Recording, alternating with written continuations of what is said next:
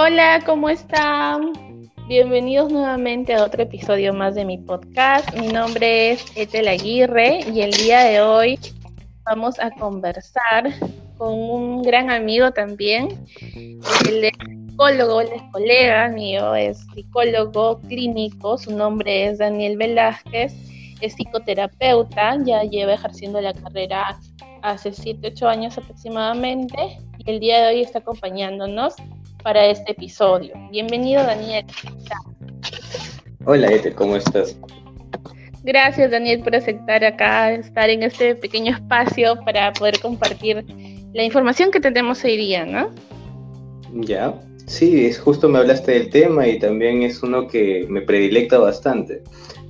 Lo que pasa es que le comenté a Daniel sobre el podcast y le dije, me dijo, ¿qué tema podemos conversar? Entonces le dije, hay un tema que me interesa bastante porque he escuchado este, por propia experiencia y por experiencia de amigos, de, personas también conocidas, ¿no? Y hoy día vamos a hablar sobre los amores tóxicos. Así es que esto va dirigido para todos, por favor, escuchen con atención lo que tiene que comentarnos Daniel. Me gustaría saber, Daniel, tu, tu opinión sobre esto, ¿no? Este, la información que tengamos que compartir yo creo que es importante para todos. Y sobre los amores tóxicos, no tanto escuchamos ahora eh, que están con una pareja o tienen una relación que de pronto ya no es estable, ya no hay compromiso, Em, y se vuelve tóxico precisamente, ¿no? Creo que es un tema muy amplio, si bien es cierto, pero eh, de todas maneras debemos de repente desmenuzarlo un poquito más, de repente hay tipos de amores tóxicos, cómo se da esta, este, esta relación, ¿no? ¿Qué nos tendrías que decir, Daniel? Por favor, te escucho atento. Gracias, Ethel. Mira, vamos a tratar de definir un poco todo lo que estamos viviendo, porque cuando se habla de amor tóxico, utilizan el término amor tóxico para referir cualquier tipo de situación y no debe ser así. Ya. Eh, vamos a pasar primero por los tipos, ¿ya? Yo podría catalogar que hay dos tipos, dos tipos de amores tóxicos. Uno que es el psicopático, o sea, el, el que está influido por un psicópata y una persona aparte que sería el codependiente. Y el amor tóxico que sería el común, ¿ya? De, que lo sufren todas las personas y no necesariamente implica psicopatía. Ya, eh, ¿Por qué lo digo? Porque si uno va a, buscar lo que es amor tóxico, todos te remiten a psicopatía. Entonces estaríamos llenos de psicópatas. Y que, claro, este, hay investigaciones que dicen que, que, uno de cada diez personas es un psicópata. Pero hay que entender la psicopatía y diferenciarla de la inmadurez y de la poca inteligencia emocional que puede tener un individuo por diversas pautas de crianza, por diversas vivencias que ha tenido, que no sabe controlarse. Y digamos que en esa inmadurez eh, la persona busca poseer al otro. Eh, vamos a diferenciar ahí, ¿sí? Voy a tratar de dividirlo en amor, porque muchos entienden que el amor es una sensación, es un sentimiento, y los románticos del siglo XVIII pues hablaban mucho sobre el amor y, y, eres el aire que respiro, generando una situación de fantasía, de ilusión, pero que no es amor. O sea, el amor eh, es, algo, es una construcción que se hace entre, entre uno o varios sujetos en realidad. Eh, que implica decisión, que implica disciplina, que implica, eh, aparte del cariño, implica, eh, ¿cómo decírtelo?, un compromiso más allá. digamos que el amor es más reflexivo, no es tan este, automático. eso que nosotros llamamos, entre comillas, amor, que, que, lo llaman todo el mundo, ay, me ilusioné, ay, que estoy enamorado, es más un tema de pasión. Y acá vamos a diferenciarlo, ¿sí? Porque eh, en realidad el amor, desde, desde los romanos y desde los griegos, tuvieron dos palabras para definir el amor. Uno que es el tiligere, ya que sería el amor reflexivo, incondicionado, y el otro el amor que sería el amare, que es este, un amor pasional, que no piensa, que es fanático, que simplemente siente, ¿ya? Estos dos vocablos no pasan a nuestro idioma y se diferencian sea, uno no tiene un diligere para definir el amor incondicionado, decimos amor incondicionado. Pero nosotros no practicamos el amor incondicionado. Nosotros lo que practicamos es un amor posesivo. O sea, tú tienes que ser mía. Y eso es lo que, lo que dice la gente cuando está enamorado. O el amor muy condicionado, que es irreflexivo, de, por ejemplo, una madre con su hijo, ¿no? Si tú me haces esto, si tú sacas 20 en el colegio, eh, te voy a querer. Entonces el niño tiene que sacar 20 para querer, es un amor condicionado. Pero en cambio el amor incondicionado es un amor que no espera nada de la otra persona y sin embargo comparte. Por ejemplo, eh, digamos, a ver, vamos a hacernos esta pregunta con todas tus escuchas, con todos tus escuchas y contigo mismo. Si tú estás con una pareja, ¿no? un chico que te gusta, ¿no? y él se olvida de tu aniversario, se olvida de su Uy, no. Entonces nosotros, Sí, pues ves, ah, ahí está, ahí está el tema. Es como que, oye, pero ¿por qué te olvidaste? Y, y, ese tema es el que nos preocupa a nosotros, porque no sería un amor incondicionado, no sería un amor reflexivo, sería un amor más por condicionamiento, por posesión. O sea, yo me acordé, tú tienes que acordar. Si yo me acordé de tu cumpleaños, tú tienes que acordarte del exacto. Y eso a veces origina pues peleas que, que no se solucionan en el momento y hasta a veces las relaciones se terminan porque te olvidaste y porque y no puede ser, ¿cómo va a ser posible que hayas olvidado, no? Entonces puede originar muchas cosas, ¿no? Es que ese amor posesivo condicionado completamente, es un amor pasional. Entonces eso, ese amor pasional es que, eh, en, que en el siglo XVIII-XIX se llamaba amor romántico, donde surge pues el tema del aire que respiras, eh, que no puedo vivir sin ti, que si tú te vas me mato. Entonces ese, ese es el amor que no es pensado, no es reflexivo. Y curiosamente es el amor eh, que nos permite de repente ilusionarnos a primera vista, porque eso es lo que pasa con los seres humanos nosotros eh, para conquistar a una persona tenemos que mentir. Nunca vas diciendo la verdad eh, cuando vas a conocer a alguien. Esto se va conociendo cuando, cuando transcurre el tiempo, con la misma experiencia de cada uno. El problema está en que la gente prefiere ilusionarse, prefiere que le mientan. Eh, había un, no sé, no sé dónde lo leí, no recuerdo mucho la, referencia, pero sí me acuerdo mucho del mensaje, de que los hombres mienten y las mujeres les gusta ser mentidas. Por eso es que los hombres este, hablan mucho, florean demasiado, y a las mujeres también les gusta mentir porque se maquillan. Claro, es que el, hombre miente y, para conquistar evidentemente tiene que mentir, y la mujer también miente porque no, no demuestra lo que es. Curiosamente, dos personas se juntan, en, no sé, pues en el café de la esquina o decidieron salir un rato y no se dicen realmente lo que son. Imagínate que el hombre le dijera, ah, a mí me gusta ver fútbol todos los sábados en la noche, y me gusta irme de peda con mis amigos, me gusta jugar. Entonces, oye, ¿qué? ¿Y yo? ¿Dónde quedo, no? Y la mujer también dice, ah, sí, yo cocinaría, o yo haría esto, yo haría esto otro, bacán, ¿no? Pero nadie dice realmente lo que espera del otro. Entonces, este tipo de pasión es irreflexiva, es este, muy primitiva, digamos inmadura, y tiene que ver con un tema de madurez el amor si vas a utilizar el amor incondicionado, tendría que ser ya pues maduro, ¿no? Pasar la otra etapa. Pero nosotros nos quedamos siempre en el pasional. Y a partir de quedarnos en el pasional es que surge esta toxicidad. Mira, curiosamente tóxico viene pues de, la palabra griega toxón, que significa arco o flecha. ¿En qué sentido? Porque antes los este, guerreros, eh, la, cabeza de la flecha la tenían que envenenar.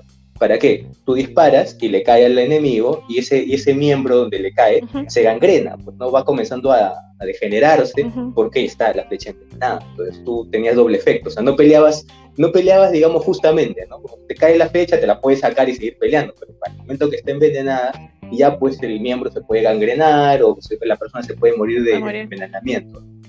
¿Ya? Esto, curiosamente, es lo que pasa con la toxicidad en el amor. O sea, nosotros apuntamos y a matar. simplemente, si la persona está enamorada, entre comillas, va a querer poseer a esa persona. Esa persona no tiene que ser para otra persona más que para él. Entonces, le digo cómo se tiene que vestir, le digo lo que tiene que decir, le digo cómo quiero que me trate. Y eso es la toxicidad. Entonces, si se pega a la pasión, se vuelve irreflexiva completamente. Esto se parece mucho al fanatismo.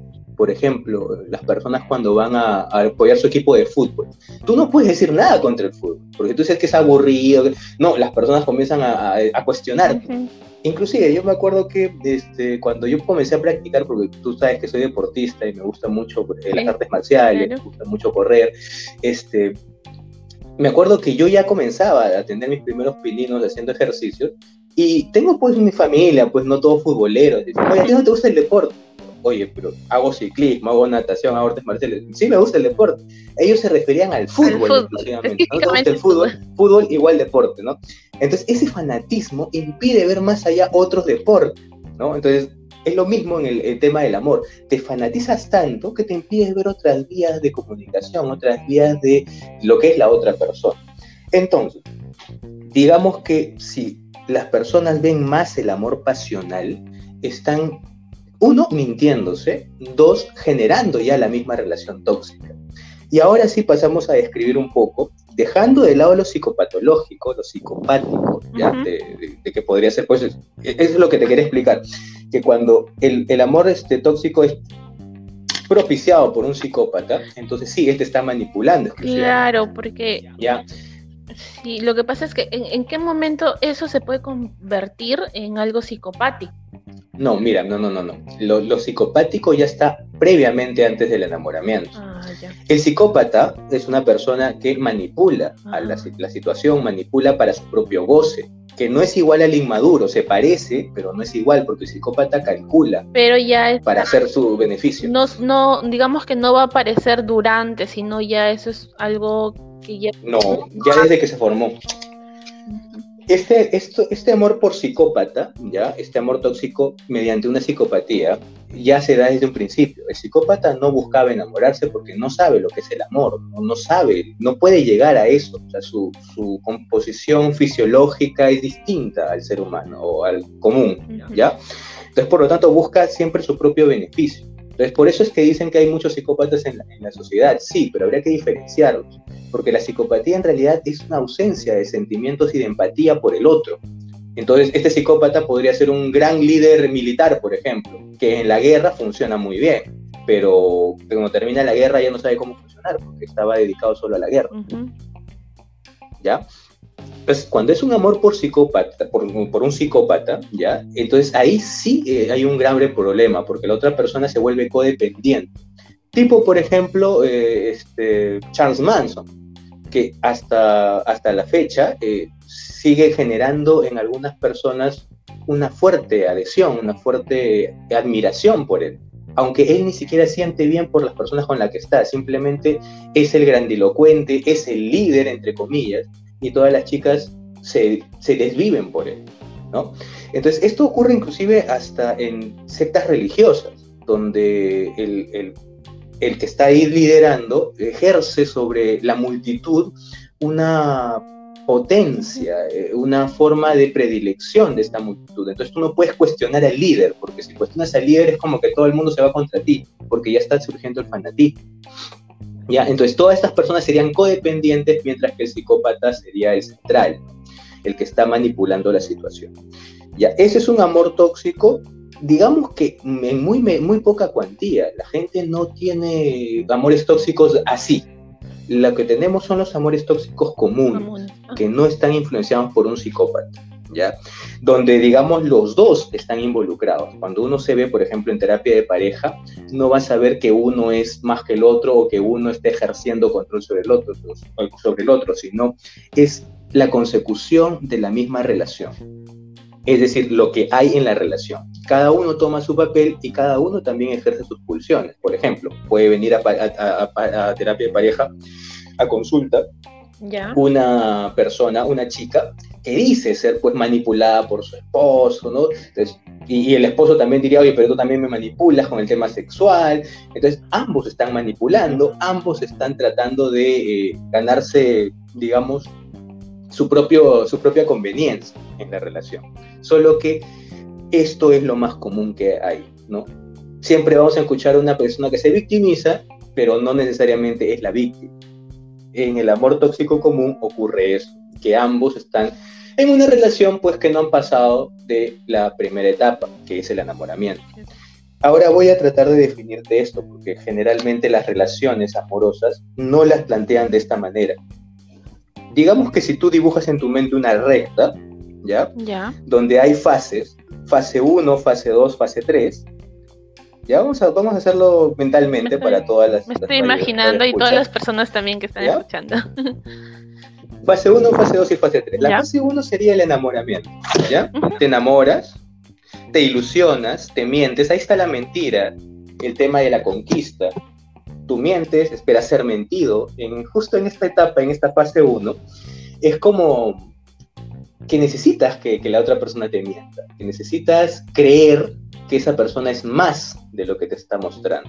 Inclusive, muchos este, investigadores podrían decir que en esta fase tú no te enamoras de la otra persona, sino te enamoras de lo que esa persona está representando para ti y lo que quisieras que represente para ti. Idealizas. En esta etapa, exacto, es tal cual, idealizas. En esta etapa, lo que va a ocurrir es que este, se magnifican las virtudes y se minimizan los defectos. O sea, tú no ves los defectos, mientras tus amigas, oye, te has juntado con él, pero si es así, es así, ay no, pero es lindo. Entonces, en esta fase tú vas a acrecentar todo lo que son sus virtudes y vas a disminuir sus defectos, ¿ya? Esa es la fase 1.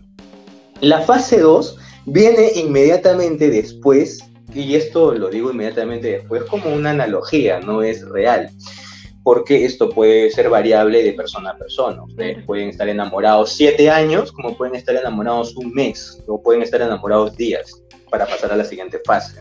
Ya va a depender mucho de la personalidad de cada uno. sí.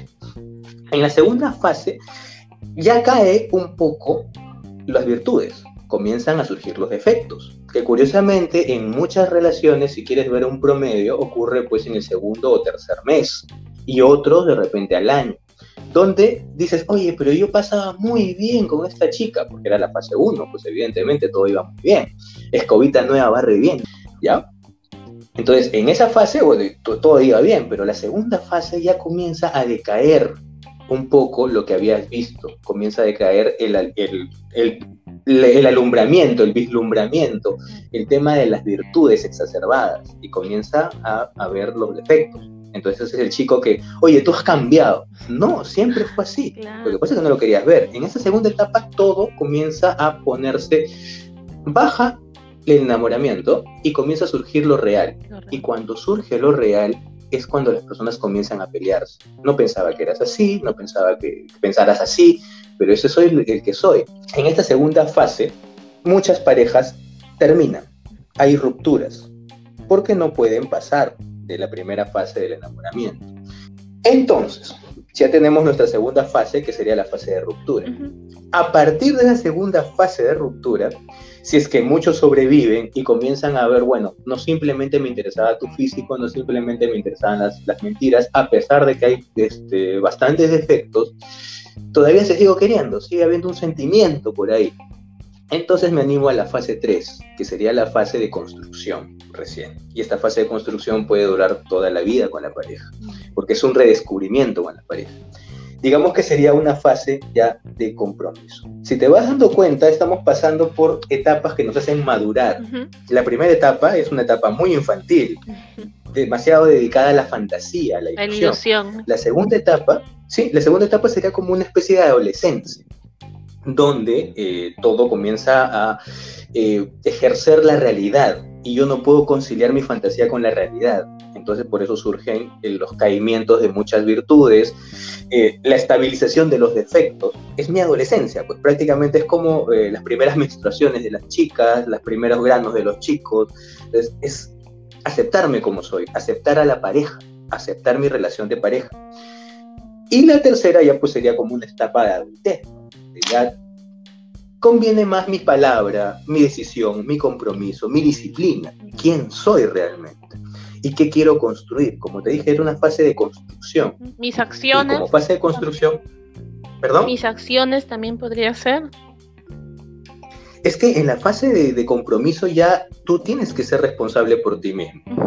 Ya no es una, ya es una, no es una fase donde dices, ah, bueno, tomo esta decisión, pero mañana puedo tomar la siguiente. No, si tú tomas la decisión, ya es la decisión y mis decisiones tienen consecuencias, mis acciones tienen consecuencias.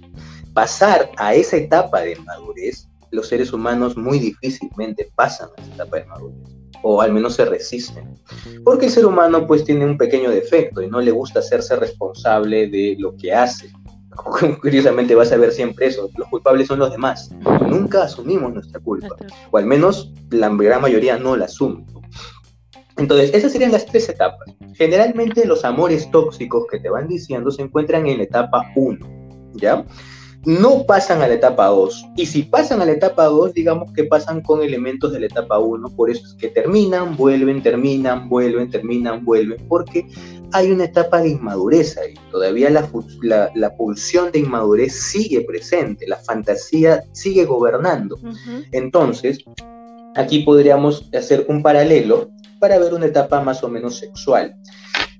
Los, lastimosamente, y los seres humanos masculinos y femeninos son diferentes, aunque muchas feministas me odien ahorita, pero tenemos diferencias constitucionales. ¿Cuál es así?